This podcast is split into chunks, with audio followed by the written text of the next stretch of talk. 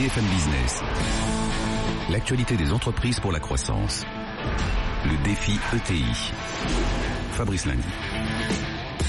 Bonjour à tous. Chaque semaine, depuis le mois de février sur BFM Business, à la télé, à la radio, gros plan sur les ETI, les entreprises de taille intermédiaire. Oui, il n'y en a pas assez en France. Elles sont parfois méconnues, pas assez mises en avant justement. Il faut que nos PME grossissent, vous le savez, on vous le répète euh, toute l'année sur euh, BFM Business. Et pour ça, il y a des bons exemples à suivre. C'est parti pour le défi ETI.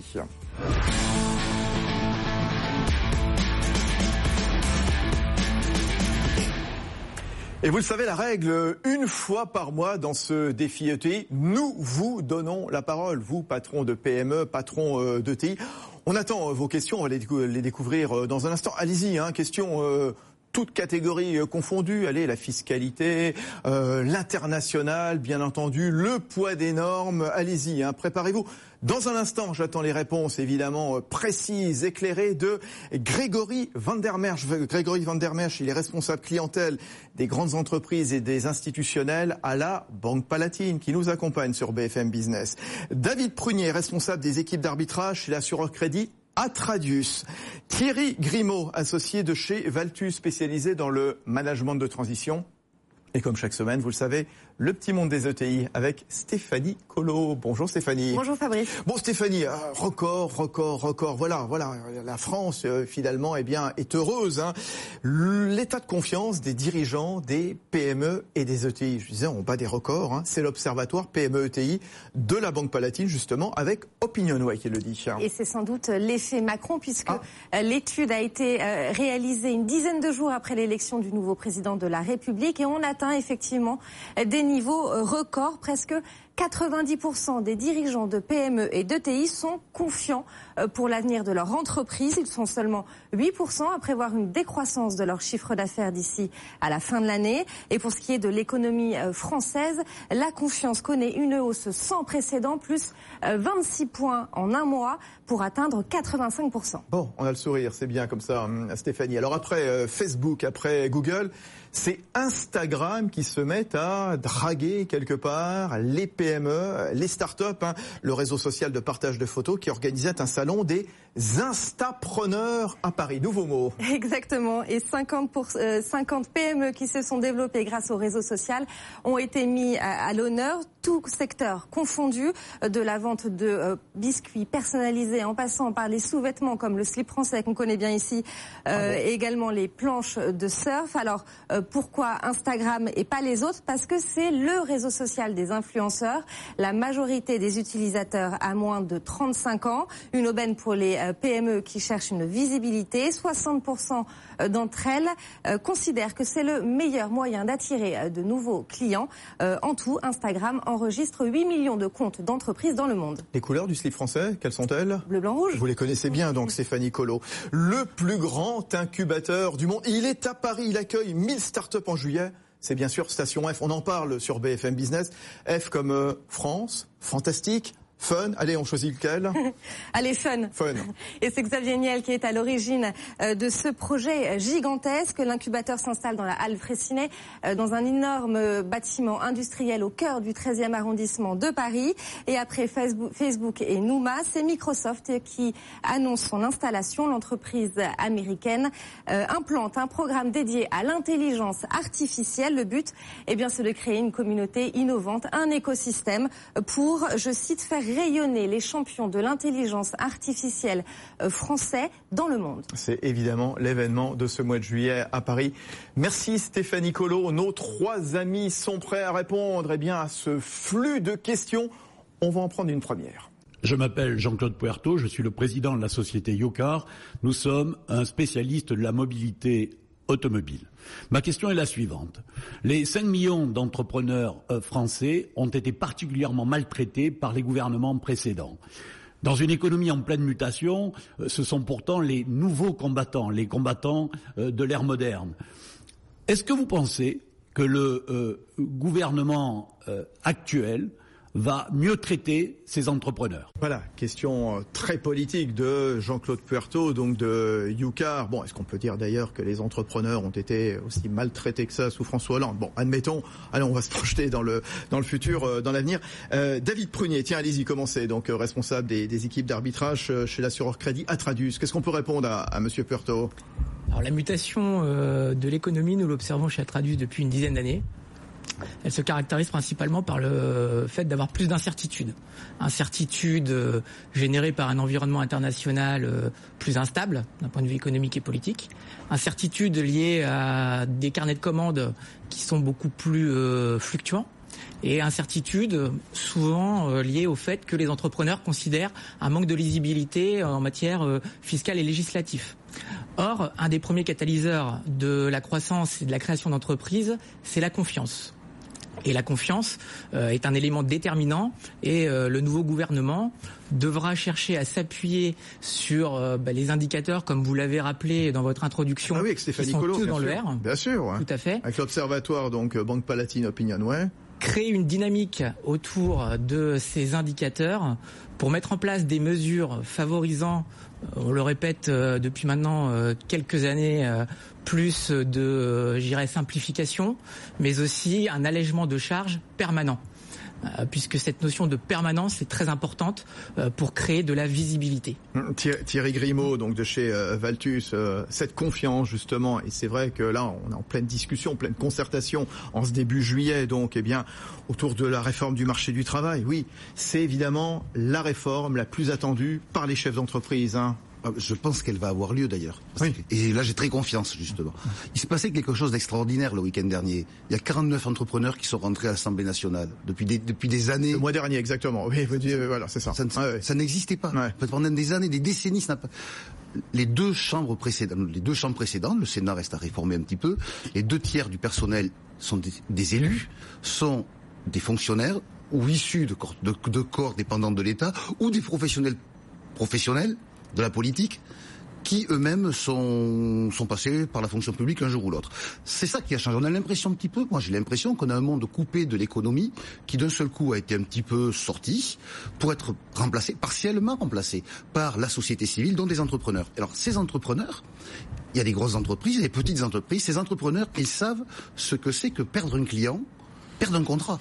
Leurs prédécesseurs, ils s'étaient jamais posé la question de savoir s'ils allaient perdre un contribuable c'est pas le même logiciel, c'est pas la. Donc je pense que oui, on va rentrer dans un monde où on va se poser la question de la conservation du client, de satisfaction du client, et donc oui, les entrepreneurs vont être nécessaires, vont être vont être peut-être pas choyés dans un premier temps, mais en tout cas pris en considération. Et le dispositif Macron, ça consiste à dire un, l'entreprise au cœur de la création de l'emploi et non pas l'État, et deuxièmement l'investissement avant la répartition. Moi, j'entends ça, j'ai confiance. Je... Bon, alors, je continue. Une, nou une, nouvelle Assemblée nationale, une méthode aussi différente, la méthode Macron. Allez, un mot, Grégory Van Der Mech, et puis je voudrais qu'on prenne une nouvelle question Et juste après. Juste rapidement, effectivement, pour rebondir ce que vient de dire, euh, c'est clair qu'aujourd'hui, les entrepreneurs sont avec Macron et que Macron a multiplié les gestes aujourd'hui vis-à-vis des entrepreneurs, euh, les, les visites d'usines, euh, tel qu'on l'a vu dans lors de sa campagne, même par le passé. Donc, on, on voit bien qu'il va être attentif et à l'écoute des entrepreneurs. Aussi, on, faisait, on faisait des, oui, oui, oui, mais enfin voilà, ça, ça, il, il est clair dans cette dynamique-là, et, et, je pense que les entrepreneurs en ont besoin. Et, et lui-même a, a, voulu rejoindre les nouveaux combattants, puisque lui-même a voulu créer une son entreprise, je crois, à un moment donné. Donc. Bon, allez, on continue le défi ETI avec une nouvelle question qu'on découvre. Bonjour, je suis Bertrand Pulès, directeur d'Extenam, société de gestion qui accompagne des PME prometteuses dans leur développement, sur les secteurs résilients que sont l'hôtellerie, la restauration et le savoir-faire français. Ma question. Dans son programme, Emmanuel Macron a prévu de réduire la base d'imposition ISF. Cela signifie donc une baisse des montants collectés via ce dispositif et par répercussion, une baisse des montants qui vont être investis pour soutenir nos PME dans leur développement. Les élections législatives sont passées, le gouvernement est enfin stabilisé. J'aimerais savoir quelles sont les mesures prévues qui vont être mises en place pour contrebalancer cette diminution et soutenir nos PME dans leur développement. Merci. Voilà, merci à vous Bertrand Pulès, donc à la tête d'Extend AM. je donne un chiffre, hein, simplement, environ 1 milliard d'euros affluent chaque année au capital des PME par ce dispositif ISF PME. Qu'est-ce qu'on peut répondre à, à Monsieur Pulès Tiens, allez-y. Grégory Van der Merch de la Banque Palatine. Ce, qu'on peut répondre, je pense, c'est que bah, il ne devrait pas y avoir forcément de, pertes en matière de financement des PME, puisque euh, la suppression de l'ISF, hein, et c'est ce dont on parle, euh, l'ISF PME sera compensée, à mon avis, par trois facteurs. Euh, D'une part, les investissements dans les PME ne seraient plus assujettis à l'ISF. Euh, il y a le compte PME Innovation qui sera assoupli a priori pour justement bah, euh, euh, généraliser ce dispositif. On, rappelle ce que c'est de, de, mémoire, c'est un dispositif qui permet à ceux qui vendent des titres pour investir dans de jeunes PME quelque part de reporter l'imposition des, des plus-values, c'est ça hein Tout à fait, tout à fait. Donc ça, effectivement, ça sera une source complémentaire. Et puis autrement aussi, les, les, les, les personnes qui seront assujetties à l'USF se retourneront vers la, euh, la réduction d'impôts que donne l'IR sur l'investissement PME. Malgré tout, je, je cite Geoffroy Roux Bézieux, donc vice-président du MEDEF, qui disait euh, attention, l'ISF PME est un dispositif ciblé qui fonctionne bien. Nous ne pensons pas qu'un assouplissement du compte PME Innovation atteindrait le but visé. Je cite également l'AFG, donc l'Association française de gestion. Le compte PME Innovation a une cible moins large que l'ISF PME. Voilà ce qu'on qu'on nous disait. Donc quand même, il y a quand même des réserves, des méfiances quand même. Il y a des réserves et des méfiances. Après, il faut savoir quand même que ça reste une poche quand même relativement significative dans l'investissement des PME et qu'aujourd'hui le contexte est incontestablement euh, favorable à l'investissement dans les PME, euh, l'abondance de liquidité, la recherche de rendement. Donc, euh, je, enfin voilà, je pense qu'il y a d'autres aussi facteurs qui.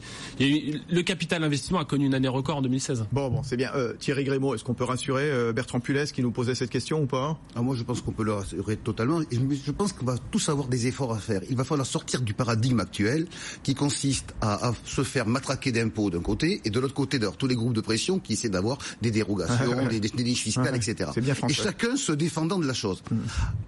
On prend l'impôt sur la fortune, puisque l'ISF, puisque c'était celui dont, on parle, c'est l'impôt le plus absurde qui existe. C'est quand même l'impôt qui frappe le capital investi. Plus imbécile, il n'y a pas. Euh, bon, en face, pour compenser, on a donné des dérogations pour enlever 50% de l'investissement pour les PME. C'est juste le système de dérogation. Je comprends que Geoffroy Roux de Bézieux souhaite défendre cette, cette partie, mais elle n'est suscitée que parce qu'il y a eu cet impôt idiot. Enlever l'impôt idiot, d'un seul coup, la niche n'est plus tellement nécessaire. Et je pense que l'argent va rester parce que, de toute façon, l'investissement, selon ce que dit Macron aujourd'hui, ne va plus être mmh. taxé. L'alternative, c'est l'immobilier qui, lui, va être surtaxé. Aussi. Donc, l'argent, je pense, le milliard va être dépassé sans nul doute parce qu'on aura tous le réflexe d'aller investir en PME parce qu'elles sont plus, elles rapportent plus éventuellement que notre CAC 40 aujourd'hui. Donc pas d'inquiétude. Pas d'inquiétude. A, priori, euh, beaucoup de monde aujourd'hui encore pour nous poser des questions. On enchaîne. Bonjour, Robin Coury, président du groupe CIDER La Manufacture du Design, spécialiste dans l'aménagement des sièges sociaux et éditeur de mobilier. Pour une jeune start-up avec une forte croissance répétée sur quatre ans et un potentiel important dans un marché en pleine évolution, quels sont les leviers financiers et de gestion pour nous permettre de nous internationaliser et de développer différents axes commerciaux? Comment euh, faire pour ne pas seulement trouver un investisseur, mais aussi un partenaire qui nous aide à nous structurer, à nous organiser, tout en finançant un développement à forte valeur ajoutée? Voilà, donc question qui nous est posée par Robert Acoury. Euh, David Prunier, bah, c'est votre spécialité, euh, vous qui êtes eh bien associé donc euh, chez Atradus, l'assureur crédit Atradus comment réussir finalement eh bien, le développement à l'international Comment financer la croissance à l'international? Qu'est-ce que vous pouvez lui répondre à, ce monsieur qui nous pose une question sur BFM Business hein? Alors plusieurs questions euh, dans cette question. Euh, tout d'abord, rappelons que l'internationalisation est à juste titre présentée comme euh, un relais de croissance. Mmh. Néanmoins, il faut rappeler que se développer à l'international euh, n'est pas sans risque et qu'il faut être bien accompagné. Donc, euh, et en particulier dans un environnement euh, actuel que l'on connaît, politique, économique, qui n'a jamais été aussi instable. Donc la première, le premier conseil que je donnerais euh, à notre entrepreneur, Robert Acoury, c'est de voilà, c'est de euh, euh, bien cibler la zone géographique ou le pays dans lequel il souhaite se développer, parce que l'Eldorado d'hier n'est pas forcément l'Eldorado d'aujourd'hui. deuxième conseil, c'est d'accentuer euh, son développement de l'offre sur l'innovation. à savoir rentrer dans une compétition hors prix plutôt que dans une compétition prix. C'est à travers l'innovation et la valeur ajoutée que nos entreprises françaises euh, gagneront des parts de marché à l'international. Troisième conseil, se faire accompagner par, euh, je dirais, euh, euh, les, la filière métier, mmh.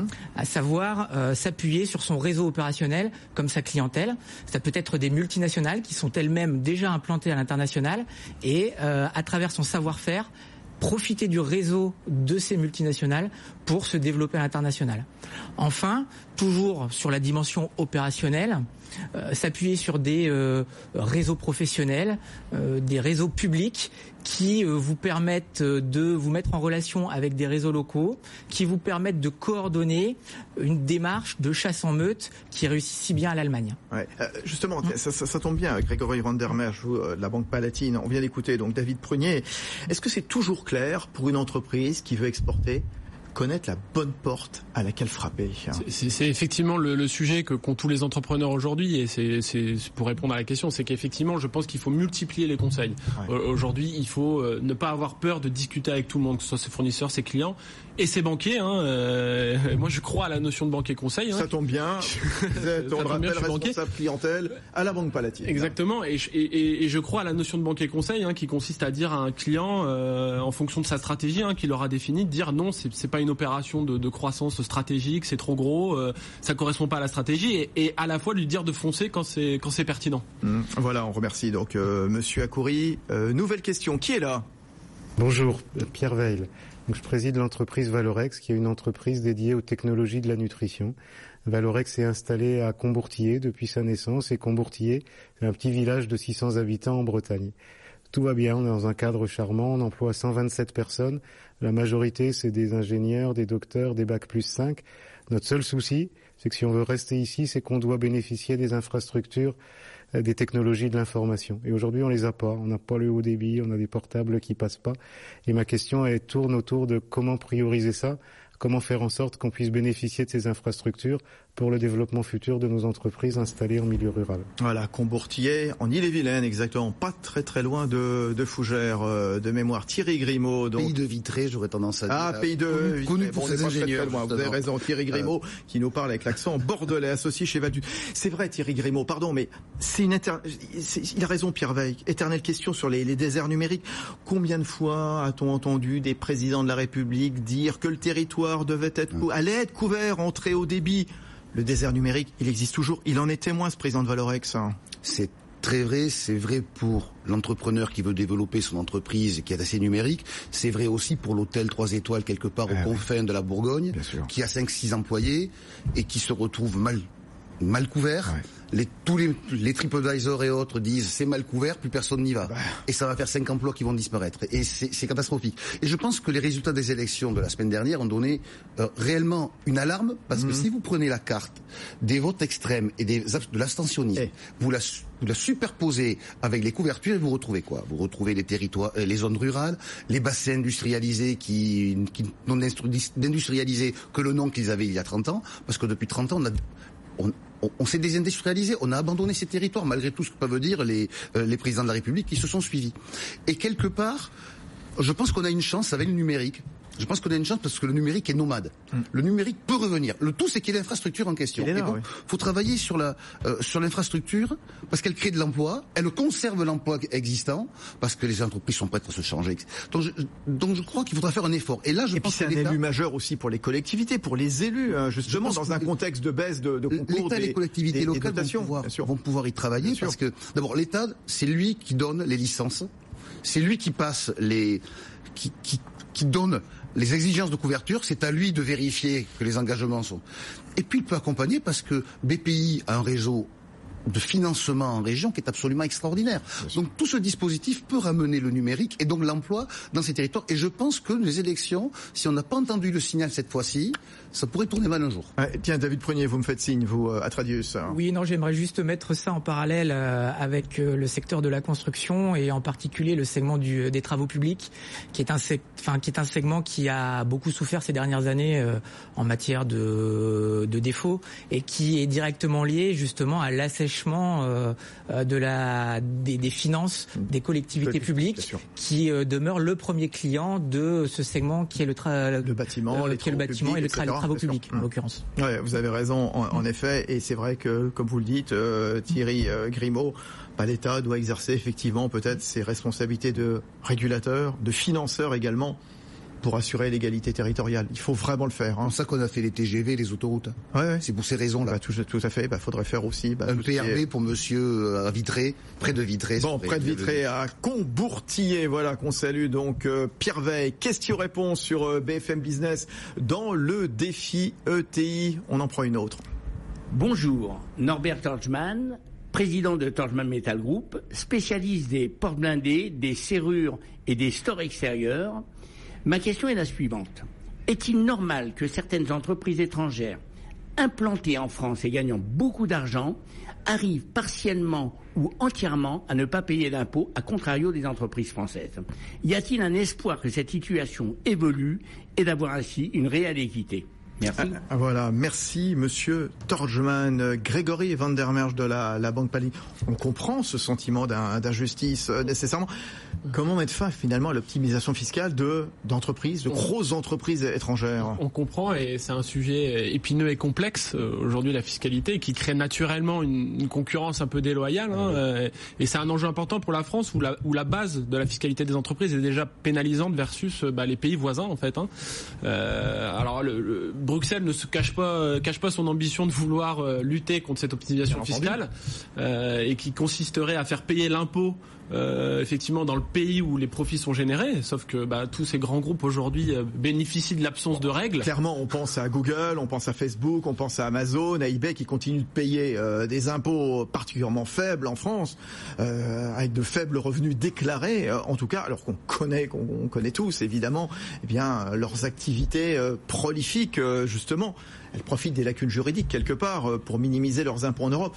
On y avait consacré une émission des décodeurs de l'écho, c'était au mois de juin justement avec Pascal Saint-Amand de l'OCDE, qui nous disait l'idée c'est de réviser les instruments fiscaux existants, d'en créer de nouveaux pour mettre fin à l'optimisation fiscale des multinationales. Oui, casse-tête. Oui, hein. Euh, oui, complexe, épineux, et, et il faut quand même rappeler qu'un tel projet bah, nécessite l'unanimité des 28 pays membres, donc mmh. euh, il y a des enjeux. alors, allez-y, David, David Prunier à Tradius. Tout à fait, il faut rappeler que 28, 28 systèmes fiscaux cohabitent hein, au sein de l'Union. Et donc euh, euh, le, le, principe de l'optimisation fiscale se fait d'autant d'autant plus facilement. Et on est sur un sujet Pardon, on parle d'optimisation fiscale, surtout tout ça n'est pas illégal, hein, on le rappelle. Hein, voilà, c'est ce que j'allais dire en fait. Hein, il faut il, faut bien rappeler qu'on est euh, sur le, le, sujet de quelle est la différence entre optimisation et évasion, quelle est la différence entre je dirais légalité et moralité, hein, puisqu'il faut rappeler quand même que ces groupes effectivement utilisent ce dumping fiscal proposé par certains pays mmh. euh, pour localiser leur chiffre d'affaires euh, dans ces zones. Euh, et euh, de euh, de rappeler que la solution ne passera que par euh, une réglementation commune. Internationale bien sûr. Internationale. D'ailleurs Pascal je, je, citais justement il était mandaté par le G20 justement pour remettre sa copie mars ou avril 2018 voilà donc si on arrive déjà il est très déterminé lui-même si on arrive hein. déjà à le mettre au niveau européen ça sera déjà bien. Et quand on connaît la problématique de la, la souveraineté fiscale qui existe au sein de l'Union c'est compliqué parce qu'il faut rappeler que la fiscalité est un déterminant de la gestion budgétaire dans chaque pays.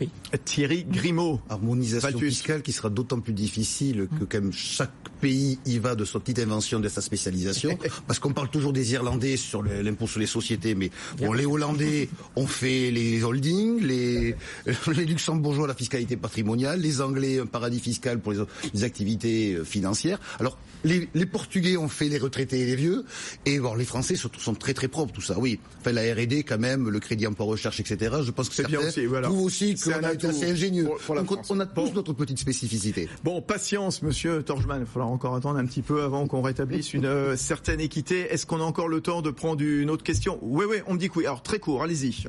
Bonjour, je suis Raphaël Labbé, je suis le cofondateur de Wistopic. Nous travaillons sur la communication corporate et financière de nos clients qui sont des grandes sociétés cotées et des grandes banques et nous aimerions savoir si l'Europe a prévu d'homogénéiser les obligations entre les différents États pour garantir une meilleure transparence de l'information financière au niveau européen. Voilà, question complexe de Raphaël Labbé. Grégory Van der Mesch, euh, voilà, pardon, l'exercice est difficile parce que je, sans rentrer dans le détail de des obligations, très, très peu de temps. Ouais, voilà, sans rentrer dans le détail des, des obligations. Là aussi, il y a un sujet d'harmonisation européenne Ouais. et qu'une fois de plus ça s'avère très compliqué et en plus le Brexit euh, complexifie ça parce que toutes les bourses euh, actuelles et européennes sont, sont aujourd'hui euh, concurrentes les unes entre elles donc c'est compliqué. Voilà.